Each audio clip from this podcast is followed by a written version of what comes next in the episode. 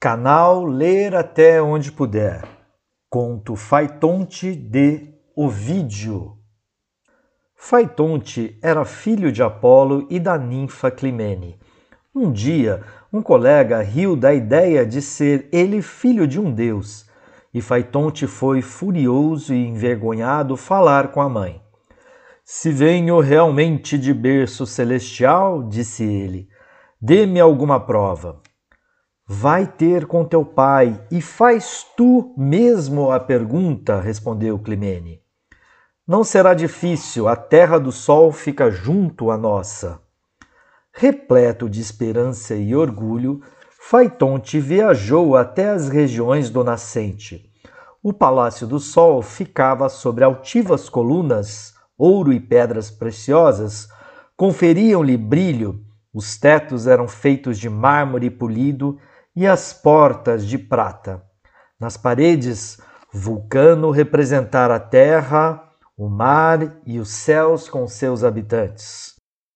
No mar havia ninfas, algumas divertiam-se nas ondas, outras cavalgavam peixes e outras mais sentavam-se sobre as pedras a cegar os cabelos verdes marinhos. A terra tinha cidades e florestas e rios e divindades rústicas.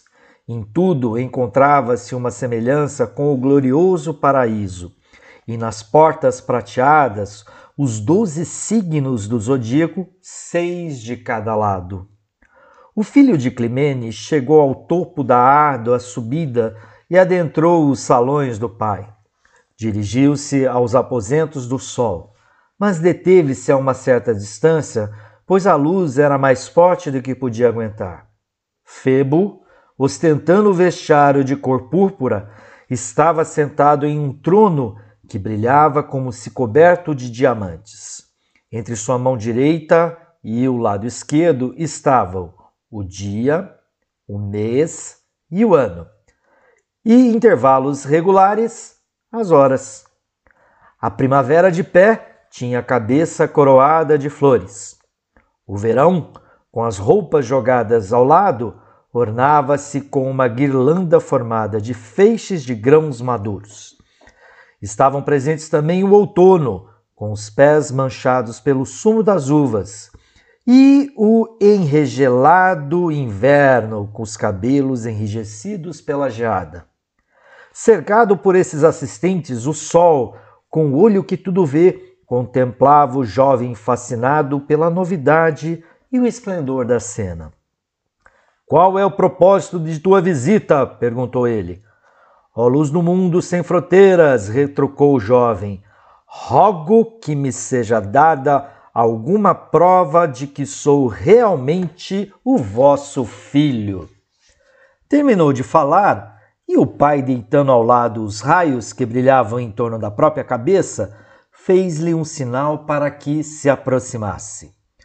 Tu és meu filho, disse, abraçando.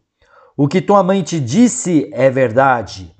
Para acabar com tuas dúvidas, pede o que quiseres, e o presente será teu. Convoco para servir de testemunha o temível rio Estíges, pelo qual nós, os deuses, juramos em nossos compromissos mais solenes.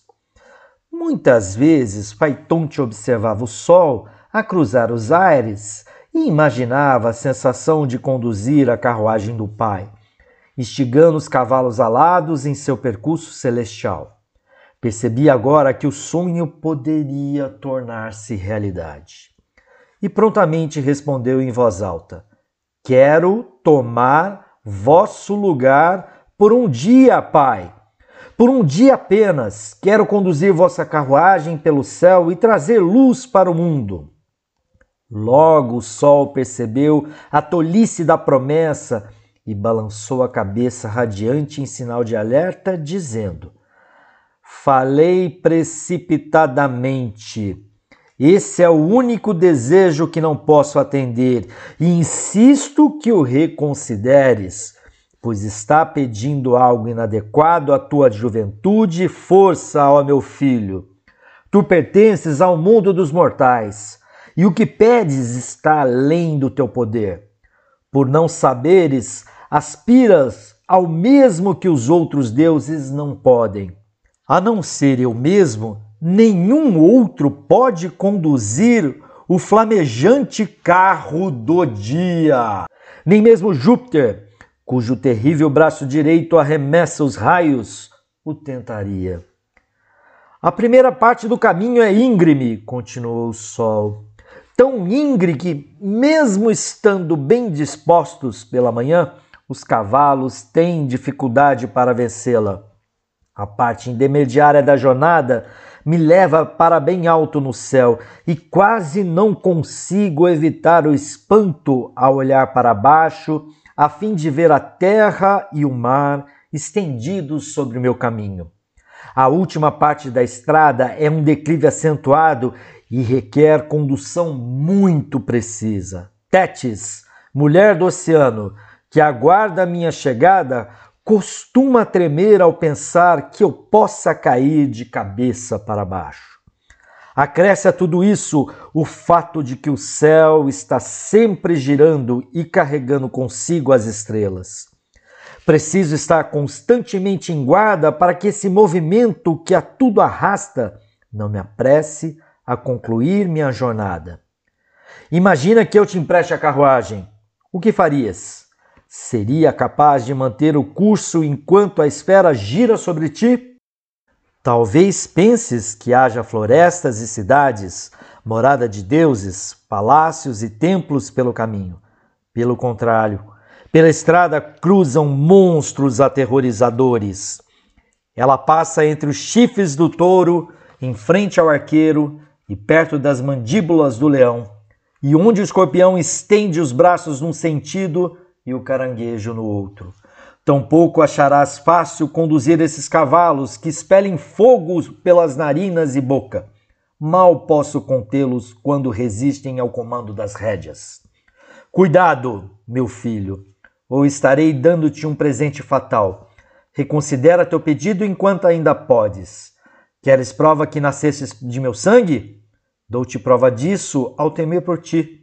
Olha o meu rosto Quisera eu que tu pudesses olhar em meu coração, e lá verias o caminho de um pai. Olha ao teu redor e pede qualquer das riquezas da terra ou do mar. Pede e terás. Mas minha súplica é para que não peças isto. É a destruição, e não uma honra. O que queres? Irás conseguir se insistires. Fiz um juramento, e ele deve ser mantido mas insisto em que peças com mais sabedoria. Concluiu o que tinha a dizer, mas seu aviso de nada serviu, e Faitonte atreve-se ao pedido.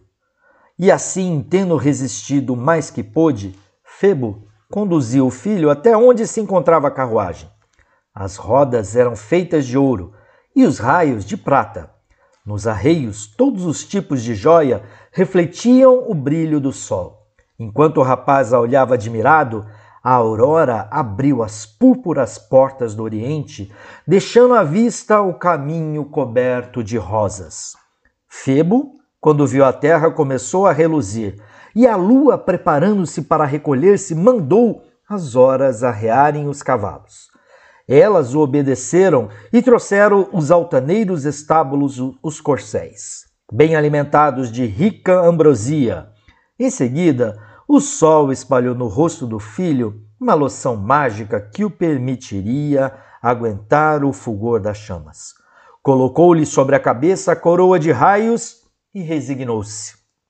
Se insistes nisso, disse ele, ao menos atenta a meu conselho não abusa do chicote e mantenha a rédea curta. Os corcéis não precisam de assulamento. No entanto, precisas esforçar-te para contê-los. Não toma a estrada reta que atravessa os cinco círculos do paraíso. Toma a da esquerda.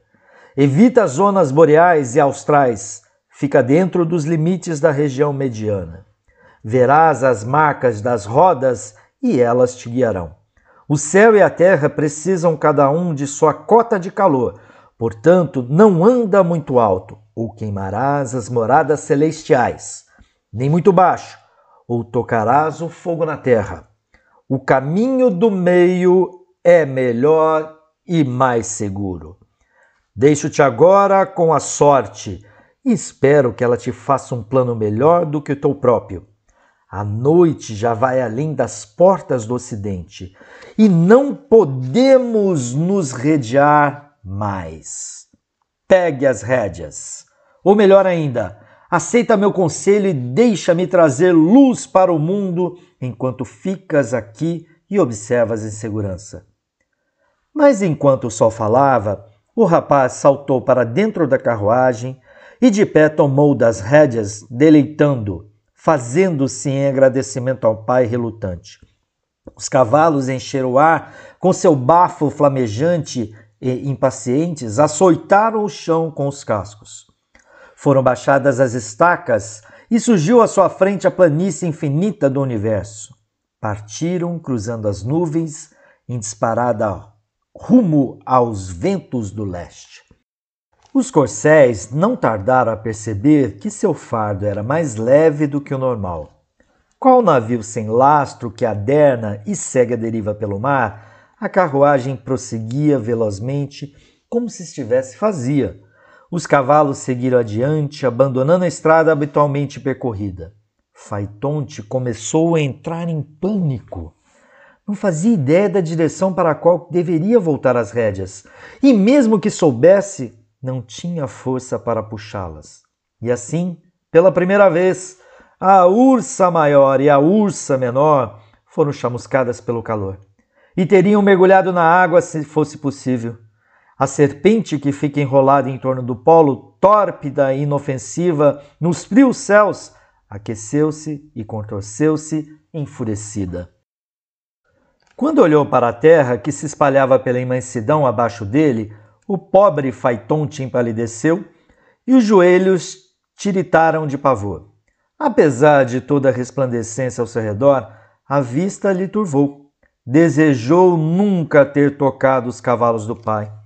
Estava sendo levado como um navio arrastado em meia tempestade, quando o comandante nada pode fazer além de rezar. Já deixara para trás grande parte da estrada celestial, mas ainda havia muito mais pela frente. Encontrava-se estonteado e confuso, e não sabia se segurava as rédeas ou se largava. Esqueceu-se dos nomes dos cavalos. Horrorizava-o a visão das palmas monstruosas espalhadas pelo céu. Escorpião, por exemplo, esticava duas enormes garras em sua direção, enquanto a presa venenosa espichava-se atrás. A coragem de Faitonte esmoeceu e as rédeas caíram-lhe das mãos. Os cavalos, ao sentirem as rédeas soltas em suas costas, partiram a toda a direção às regiões desconhecidas do céu. Corriam pelas estrelas, fazendo sacolejar a carruagem, passando por lugares onde não existia trilha, ora nas alturas, ora bem próximo à terra. A lua observou, estarrecida, a carruagem do irmão passando por baixo da sua. As nuvens começaram a evaporar e os picos das montanhas a incendiar-se. Os campos estorricavam com o calor, as plantas murchavam e as plantações eram consumidas pelas chamas. Cidades pereciam com suas muralhas e torres, e nações inteiras viravam cinzas. Faitonte viu o mundo pegando fogo e sentia o calor intolerável. O ar parecia o sopro de uma fornalha cheia de fuligem e fagulhas. As emanações do calor conferiam um brilho esbranquiçado à carruagem que dava guinada ora para um lado, ora para outro. Florestas transformavam-se em desertos, rios secavam e a terra abria-se em rachaduras. O mar encolheu estava prestes a transformar-se em seca planície. Por três vezes, Netuno tentou erguer a cabeça para fora da água e nas três foi impedido pelo calor violento. A terra, então, em meio à evaporação das águas, protegendo o rosto com as mãos, olhou para o céu e, com a voz trêmula, chamou por Júpiter. Ó oh, Senhor dos deuses, gritou ela, se fiz por merecer esse tratamento e é vossa vontade que eu pereça ao fogo, por que nos poupai dos vossos raios? Deixai-me pelo menos cair por tuas próprias mãos. É esta a recompensa por minha fertilidade? É por isso que dei forragem para o gado e frutas para os homens e incenso para vossos altares? E o que fez meu irmão Oceano para merecer tal destino? E olhar para vossos próprios céus. Até os polos estão evaporando, e se eles tombarem, vosso palácio cairá. Se o mar, a terra e o céu perecerem, voltaremos ao antigo caos Salvai o que ainda resta das chamas devoradoras. Considerai e livrai-nos deste momento terrível. Subjugada pelo calor e pela sede, a terra nada mais conseguiu dizer. Mas Júpiter a escutou e viu que todas as coisas pereceriam se não ajudasse logo. Subiu à torre mais elevada no céu de onde costumava espalhar nuvens sobre o mundo e provocar seus poderosos trovões. Brandiu na mão o raio e arremessou sobre o condutor da carruagem.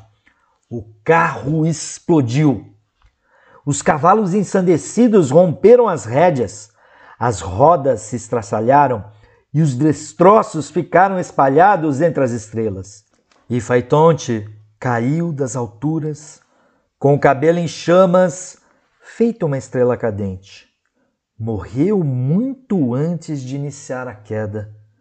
Um deus riu, o recebeu e apagou as chamas que consumiam seu corpo. Conto Faitonte de Ovídio, um conto de disciplina contado por José Maria. Canal Ler Até Onde Puder. Paz e bem a você.